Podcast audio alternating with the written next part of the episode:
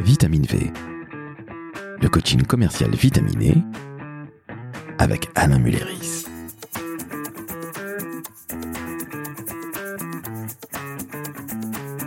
Salut Alain, Bonjour Laurent. comment ça va? Mais très bien comme d'habitude et toi? Eh ben écoute, ça va extrêmement bien. Alors, Alain, sais-tu que j'ai deux amis freelance dans la communication comme moi? Magnifique. Merci, on les salue. Qui me pose une question toute bête. Comment trouver des missions en freelance et quand, entre guillemets, on n'est pas commercial? Tu sais, on l'a entendu 12 000 fois dans nos vies. Tu sais, moi, je ne suis pas commercial. Comment est-ce qu'ils peuvent faire, ces freelances qui sont très très bons, pour trouver du business tout simplement? Toi qui es le roi du coaching commercial vitaminé, je compte sur toi et je pense que tous les freelances de France et de Navarre vont compter sur toi. Bah, elle est pas bête cette question, tu sais. C'est le nerf de la guerre. C'est une réalité.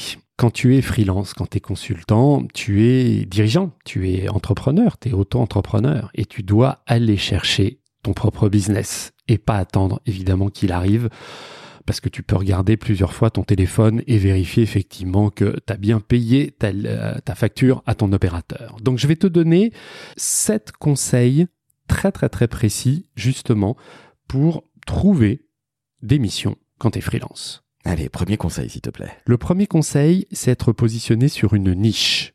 Alors, c'est-à-dire que tu ne vas pas travailler avec tout le monde? Non.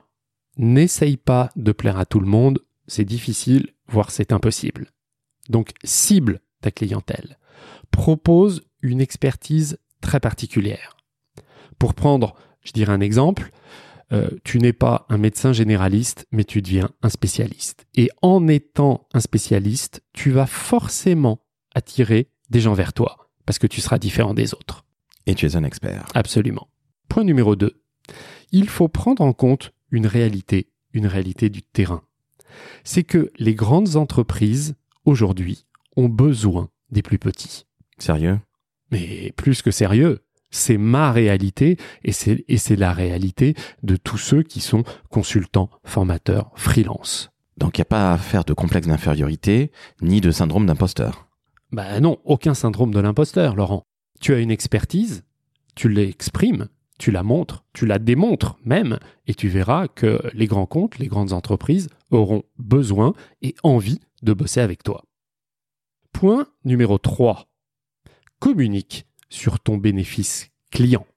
Entendu, mais je le fais où? Bah, tu le fais d'abord sur ton site web, tu le fais ensuite sur ton profil LinkedIn, tu le fais sur les réseaux sociaux que tu vas utiliser pour communiquer et toucher tes clients. Et tu fais aussi dans la vraie vie, j'imagine, en rencontrant du monde. Évidemment. Évidemment. Donc, je rappelle, le bénéfice client, c'est le gain perçu par les clients qui travaillent avec toi. Quatrième point, celui-là, il est fou. Hein. Oui, c'est un point de malade. Tu vas lister les 10 clients rêvés. Les 10 clients avec lesquels tu as envie de bosser et tu vas tout faire pour entrer en contact avec eux. On est bien d'accord que ce ne sont pas des personas, comme on dit. Non. C'est vraiment les 10 entreprises avec lesquelles tu as envie de travailler. Oui, oui. 10 entreprises, 10 structures, 10 entrepreneurs qui te motivent pour tes raisons personnelles et avec lesquels tu as envie de bosser. Personnellement, je trouve que c'est beaucoup plus concret, beaucoup plus pratique de travailler avec 10 entreprises avec lesquelles tu veux travailler plutôt que déterminer ce que tous les consultants vont te demander de faire, c'est-à-dire ton persona. Je travaille avec des hommes et des femmes qui ont entre 35 et 40 ans, qui vivent dans des grandes villes et qui sont plutôt CSP+.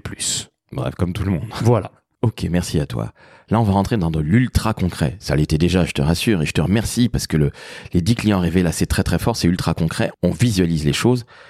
Mais là, maintenant, tu es en train de me dire qu'il faut définir sa démarche commerciale et son plan d'action commercial. Mais oui, Kezako, je ne suis pas commercial, tu le sais bien. t'es pas commercial, t'es freelance. Néanmoins, en tant que dirigeant, tu es une espèce de couteau suisse. Et une des lames du couteau suisse, c'est de savoir vendre tes prestations, tes missions.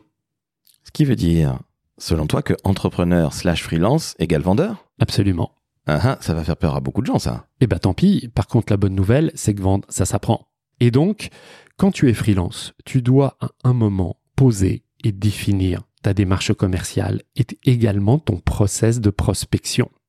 Ne pas croire que ça relève de la chance, parce que ça relève que une seule fois de la chance, et en général, c'est au démarrage.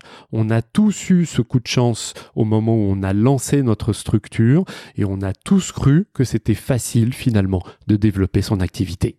Exactement, c'est ce que disent tous les freelances. Je ne Absolument. prospecte pas beaucoup. J'ai signé un client plutôt conséquent.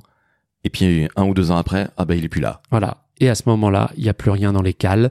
Il faut ressortir les avirons et refaire bouger la galère. Donc entrepreneur, freelanceur, freelance appelez ça comme tu veux, mais c'est un vendeur. Absolument. C'est pour ça que, en tant que dirigeant, tu dois à un moment définir ton plan d'action commercial.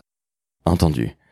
Est-ce qu'il faut prospecter? C'est le mot qui fait si peur comme vendre, qui est limite sale, pardonne-moi l'expression. Bah, faut toujours prospecter quand tu es entrepreneur. Parce que pour moi, une entreprise qui ne prospecte pas est une entreprise qui est cliniquement en danger.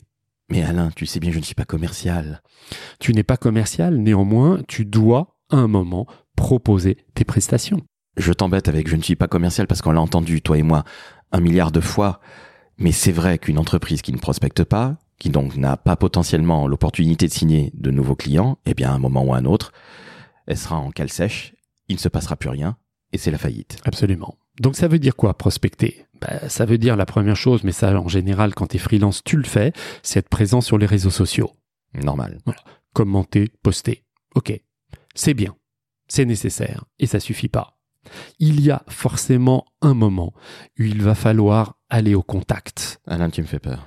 Aller au contact, ça veut dire deux choses. Un, décrocher ton téléphone et un moment appeler des gens qui peuvent être intéressés par tes missions. Alors là, tu vas faire peur à tout le monde, parce que tout le monde va te dire, tous ces gens qui ne sont pas commerciaux, tu le sais bien, vont te Bien dire, sûr. je ne veux pas déranger, et en fait, ils ont très très peur de se prendre la porte dans la tête ou de se faire accrocher au nez. Alors, je vais dire quelque chose comme ça, on, on va dédramatiser cet acte. Un, quand tu prends ton téléphone, tu déranges l'autre et il a besoin de tes prestations. Il est clair que tu le déranges. Personne n'attend l'appel d'Alain Mulleris. Ils sont tous en train de bosser. Néanmoins, quand je les appelle, dans ma tête, j'ai ce mantra. Je suis sûr que je le dérange, donc je, je ne lui en parle même pas, et je lui parle tout de suite de mon bénéfice, c'est-à-dire de ce que je vais lui apporter. Que tu as écrit sur ton site, les réseaux sociaux, etc. Cette fois-ci, tu vas le dire au téléphone. Absolument. Autre chose, autre chose très important, va réseauter, va networker, si en anglais c'est peut-être plus intéressant à dire. Va dans les réseaux.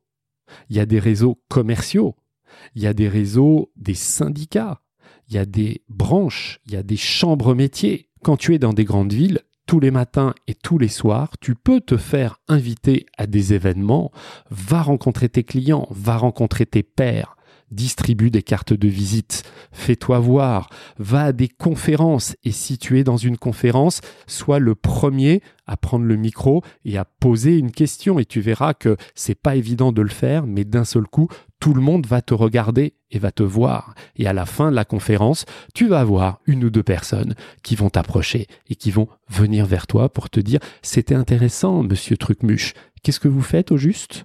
Ça veut dire que tu peux potentiellement avoir des clients ou trouver même des partenaires, parce que on n'est pas obligé de prospecter en solo. Absolument. Et c'est le point numéro 7 qui est un point très important quand tu es freelance.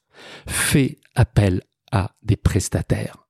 Des prestataires qui vont faire pour toi le boulot que tu n'es pas capable de faire et le boulot qui va te prendre un temps infini.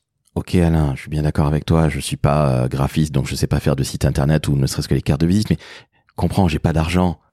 Euh, alors tu décides de ne pas dépenser un petit peu d'argent et tu décides de tout faire tout seul. Moi j'accompagne euh, des freelances et je vois qu'au moment où un freelance se lance, évidemment en général il, a peu de, peu de sous à investir et il fait tout tout seul. Ce qui veut dire qu'il va peut-être développer lui-même son site web pendant six mois. Et pendant six mois, il ne va strictement rien se passer.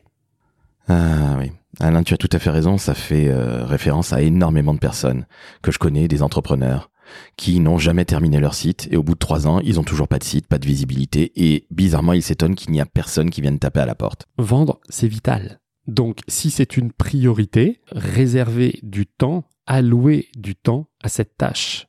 Que ce soit facile ou pas pour vous, peu importe.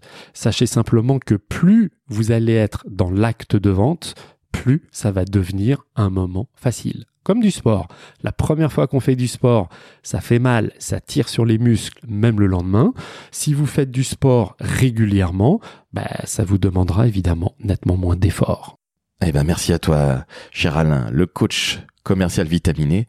Je vais récapituler les sept points. 1. Se nicher. Voici comment on peut trouver des missions en freelance. On est conscient qu'on peut travailler avec des très très très grands groupes, quand bien même serait-on petit. Absolument. 3. On va communiquer sur les réseaux, sur son site internet qu'on n'a pas fait faire par son cousin ou qu'on n'a pas fait soi-même, mais par un vrai professionnel. Eh bien, on va communiquer sur son bénéfice client. Oui.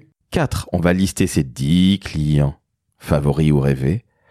5. On va définir une démarche commerciale et un plan d'action commercial. 6. On ose prospecter, on ose réseauter dans la vraie vie sur les réseaux, et puis on prend son téléphone. Et 7. On fait appel à des copains, des prestataires, mais qui sont des professionnels. Parce qu'on va pas passer 100 ans à faire une carte de visite quand on ne sait pas maîtriser les outils de PAO en vous remerciant. Laurent, ça, c'est de la belle reformulation. Eh ben écoute, je te remercie. Alors, chers auditrices, chers auditeurs, vous avez enfin compris si vous êtes freelance ou pas, ou dirigeant de TPE, que vous êtes vous-même le premier et le dernier commercial parce que vous êtes tout seul. Eh ben, à un moment, il faut bien comprendre que vous êtes là pour vendre, vous êtes entrepreneur, vous êtes freelanceur, vous êtes freelance, vous êtes indépendant, vous êtes là pour vendre.